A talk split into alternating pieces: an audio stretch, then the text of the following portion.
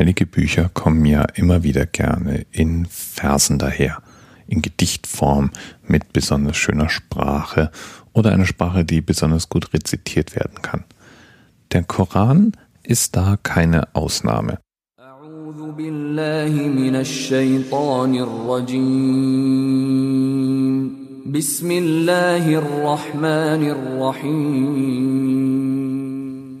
gilt im arabischen Original als die Vorlage für besonders gutes Arabisch und das erste wichtigste Lehrwerk für arabische Schrift und Sprache. Es sei auch praktisch unmöglich, ihn ordentlich zu übersetzen, zumindest nach muslimischer Überzeugung, denn jede Übersetzung ist auch gleichzeitig eine Interpretation. Und da der Koran für das Wort Gottes steht, wäre jede Interpretation natürlich eine Irreführung. Der Koran hat 114 sogenannte Suren. Das sind Verse, in die der Koran eingeteilt ist. Und diese Suren scheinen grob nach Länge sortiert zu sein. Das heißt, die längsten Suren stehen auch am Anfang des Korans. Mit Ausnahme der Sure 9 fängt jede Sure mit der Formel im Namen Allahs des Erbarmers des Barmherzigen an. Das Wort Koran heißt übrigens vermutlich in etwa so viel wie wiedergeben, rezitieren, weitererzählen und deutet damit auch darauf hin, wie der Koran am Anfang seiner Zeit wirklich weitergegeben wurde. Und das passt auch zu seiner Entstehungsgeschichte, denn Mohammed, der ja das Wort Gottes praktisch entgegennahm, konnte auch der Korangeschichte nach zunächst mal weder lesen noch schreiben. Anders als die Bibel wurde der Koran sehr, sehr früh verschriftlicht. Noch zu Lebzeiten Mohammeds gab es die ersten Teile des Korans in Schriftform und der Großteil des Korans, wie wir ihn auch heute noch kennen, war schon elf Jahre nach Mohammeds Tod niedergeschrieben.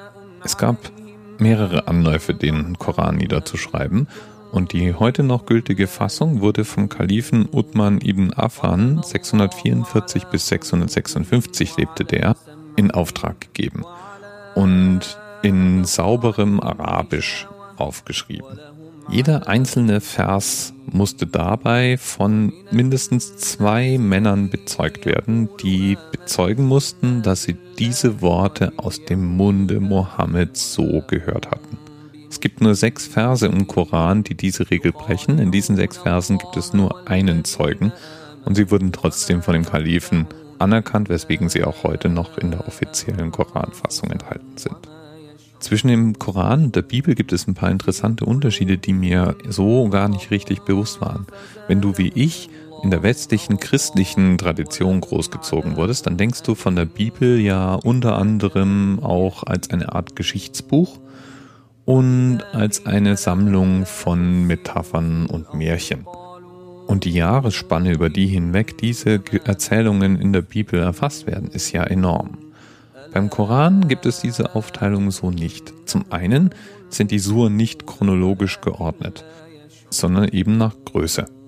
Zum anderen ist es so, dass eigentlich ja alles, was in diesen Suren steht, von Mohammed in einem eher engen Zeitfenster entgegengenommen wurde.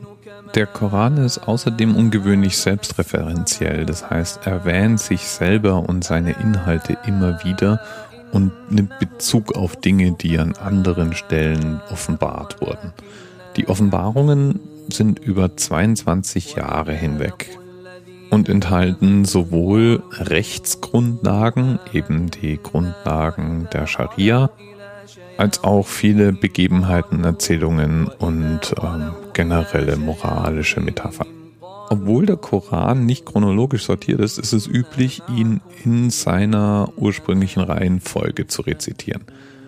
Dabei wird er auch gerne in 30 Teile zerlegt, weil es eine beliebte Praxis ist, zum Beispiel im Ramadan den Koran Tag für Tag alle 30 Tage hindurch zu rezitieren, sodass man ihn einmal komplett gelesen hat, wenn der heilige Monat zu Ende geht.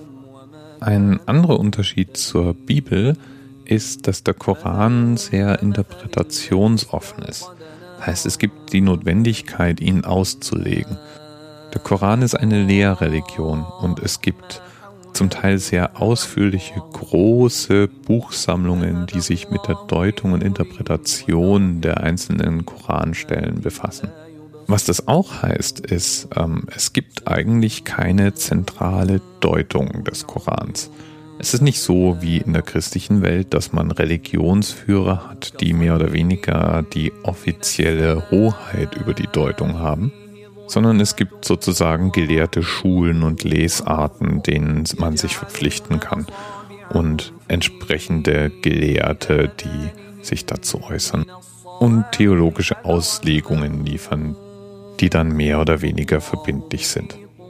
Wer sich des Arabischen jetzt nicht mächtig sieht und sich trotzdem mit dem Koran befassen möchte, der findet auf islam.de eine deutsche Übersetzung dieses Buches gefördert und vorangetrieben vom Zentralrat der Muslime. Auch deren Webseite ist einen Besuch wert, finde ich. Allein schon, um ein Gefühl dafür zu bekommen, welche Themen denn die muslimische Gemeinde in Deutschland umtreibt und wie ihr Zentralorgan darauf reagiert. Das ist interessant. Viele interessante Materialien, Informationen und Medien zum Anschauen. Bis bald. TMRS 10, 9, 8. The experience of 47 individual medical officers. Was hier über die Geheimzahl der Illuminaten steht. Und die 23. Und die 5. Wieso die 5? Die 5 ist die Quersumme von der